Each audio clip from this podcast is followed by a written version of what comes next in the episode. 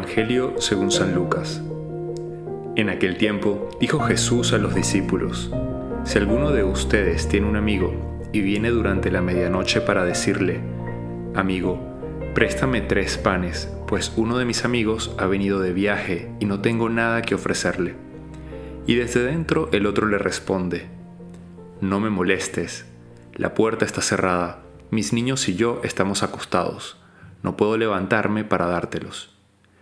Si el otro insiste llamando, yo les digo que si no se levanta y se los da por ser amigo suyo, al menos por la importunidad se levantará y le dará cuanto necesite. Pues así les digo a ustedes, pidan y se les dará, busquen y hallarán, llamen y se les abrirá. Porque quien pide recibe, quien busca encuentra, y al que llama se le abre. ¿Qué padre entre ustedes, cuando el hijo le pide pan, le va a dar una piedra? ¿O si le pide un pez, le dará una serpiente? ¿O si le pide un huevo, le dará un escorpión? Si ustedes, pues, que son malos, saben dar cosas buenas a sus hijos, ¿cuánto más su Padre Celestial les dará el Espíritu Santo a los que se lo pidan? Seguramente todos ustedes habrán experimentado cuando alguien les empieza a fastidiar mucho, a molestar, a insistir con algo, eh, sea un niño pequeño, em, alguien de la familia que les empieza a llamar, empieza a mandar mensajes, sea en el trabajo, cuando le empiezan a insistir mucho sobre algo que tienen que entregar, llega un punto en el que uno a veces, no, no tanto por querer dar lo que te están pidiendo, sino para que la persona deje de fastidiarte, uno termina cuanto antes intentando dar lo que tiene que dar o entregar o hacer. Y el ejemplo de hoy es bastante práctico de la vida diaria. O sea, eh, Jesús nos dice, nos aconseja pedir e insistir en la oración. Y, puede ser que en esa insistencia, puede ser que Dios no nos los dé porque lo merezcamos o porque, no sé, eh, Él no los quiera dar, sino por la insistencia. Y, hay algo también interesante del Evangelio de hoy, además de la insistencia, es la intercesión. Aquí este Señor que está tocando la puerta no está pidiendo para Él, está pidiendo para otra persona.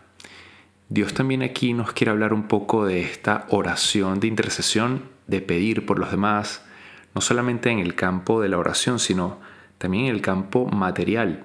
¿Cuántas veces eh, para ayudar a alguien necesitas pedir, sea alimento, sea dinero, eh, quién sabe cuántas cosas. Eh, no solamente esto, sino también tiempo.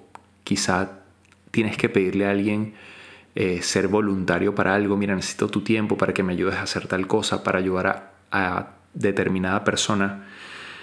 Em, entonces Dios nos está diciendo que siempre que, que pidamos, lo hagamos con insistencia y sin miedo. Em, sobre todo en el momento de la oración. Creo que Dios puede dar gracias muy grandes eh, a través de nuestra oración. Porque en el fondo cuando uno pide, el que pide sea para sí mismo, sea para otro, reconoce que sin Dios no puede nada. Cuando pedimos es porque sabemos, nos sabemos necesitados, sabemos que somos muy, muy limitados, Em, que somos pecadores, que somos débiles y le pedimos a Dios que por favor intervenga. A mí me ha pasado, no sé ustedes, a veces situaciones en las que uno de verdad un poco se pudiese desesperar humanamente hablando, porque uno dice, es una persona que quiero mucho y no puedo hacer nada. O sea, es algo que, que se me escapa de las manos o que por más que yo pueda hacer, eh, se me escapa de las manos y de repente la otra persona va a sufrir o está sufriendo y tú te empiezas a angustiar porque es alguien a quien quieres mucho y que deseas lo mejor para esa persona. Y de verdad lo mejor aquí es dejar eso en las manos de Dios. Es Dios, yo he hecho todo lo posible humanamente hablando, pero esto me supera y, y ya se escapa de mis manos. Y esta persona está sufriendo. De verdad te pido por ella, lo pongo en tus manos y ojalá tú, que todo lo puedes, lo resuelvas. Y me ha pasado que he encontrado mucha paz en esas situaciones y Dios también me ha ayudado, eh, o bueno, ha ayudado a esa persona cercana eh, por la que yo sentí una cierta angustia por lo que estaba pasando. Entonces Dios, como decía, nos invita a la insistencia en la oración, nos invita hoy también a la intercesión y por último, en todo este evangelio que nos llama a crecer en la vida de oración, también nos pide dejar de lado el respeto humano, eh, la vanidad. Hay una frase que dice que la vanidad es la guillotina de los santos. O sea, tú quizás podrías ser santo, pero el respeto humano es la guillotina que te decapita y, no, y te impide llegar a la santidad. Te mata antes de llegar a la santidad. ¿Por qué? Porque siempre estás pendiente de lo que piensan los demás. Estás muy, ay, ¿qué va a decir esta persona si le tocó el timbre a esta hora? Se va a levantar sus hijos, entonces mejor no le tocó el timbre. Y quizás dejas de hacer cosas buenas por el respeto humano, por el que dirán.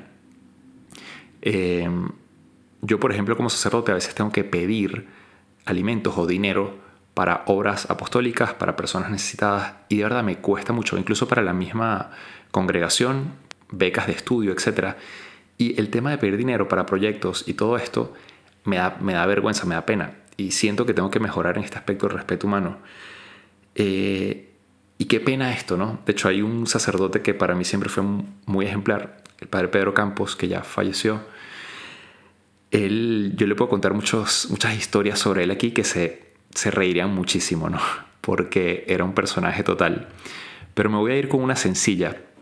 Y creo que lo más importante es eh, el mensaje detrás de la anécdota. Eh, unas cosas que él hacía, por ejemplo, llegaba, viajaba mucho, eh, hacía muchas misiones y su trabajo implicaba mucho viaje. De repente llegaba a un puesto de llantas, de cauchos, y mm, le decía el Señor sin conocerlo, mira, yo soy misionero, eh, trabajo por todo el mundo, se me gastaron los, las llantas y necesito que me cambie todas las llantas o los cauchos de esta camioneta o de este carro. Y bueno, en algún lugar le habrán dicho que no, pero había lugares donde le decían que sí y le cambiaban gratis todos los, todas las llantas, ¿no? Y así con todo lo que ustedes se puedan imaginar. Comida, dinero. Em, podría contarle cosas aquí muy, muy chistosas. Hasta una vez nos robaron a los padres y consiguió un televisor. Luego el televisor tenía un detalle. Llamó otra vez al señor sin ninguna pena ni vergüenza. Le dijo, mira, el, televisor tiene un detalle, además es muy pequeño. En la comunidad somos muchos y no alcanza para que todos vean bien el televisor. Así mismo se lo dijo, sin ninguna vergüenza. Este, y efectivamente el televisor estaba en la casa al día siguiente. Y así miles de cosas. Pero en el fondo, y esto es lo que quiero oír, ¿qué era lo que lo impulsaba él en, detrás de todo esto? Él decía, yo le entregué mi vida a Dios y, los demás tienen que dar lo que puedan. Cada quien tiene que ayudar con lo que pueda. Entonces yo ya le di mi vida a Dios y estoy pidiendo para los demás. Estoy pidiendo para, para que Dios eh, sea más conocido, más amado estoy pidiendo por el reino de Dios, entonces no tengo ninguna vergüenza de pedir. Si me quieres dar bien y si no, pues bueno, allá tú.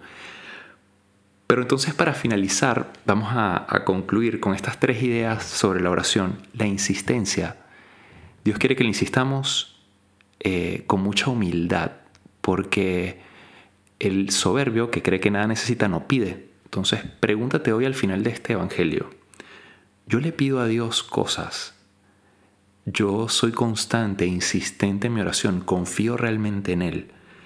Le pido con insistencia, pido por otros. Mi oración también es por los que amo, por los que me rodean, incluso por los que me hacen daño. He pedido por aquellos que me han hecho sufrir para que Dios toque sus corazones y los cambie. A nadie, va a, a nadie lo va a cambiar la crítica, el juicio, la venganza. Lo que cambia y transforma es la gracia. Pidámosle a Dios hoy que con su gracia y su poder, que es infinito, toque mi corazón, toque los corazones de los demás y podamos hacer mucho bien a toda la gente que nos rodea, empezando por la oración. Que pases un feliz día. Te hablo el Padre Jesús Rodríguez y nos puedes seguir en nuestras cuentas de que haría Jesús y mi cuenta personal, Padre Jesús LC. Que Dios te bendiga.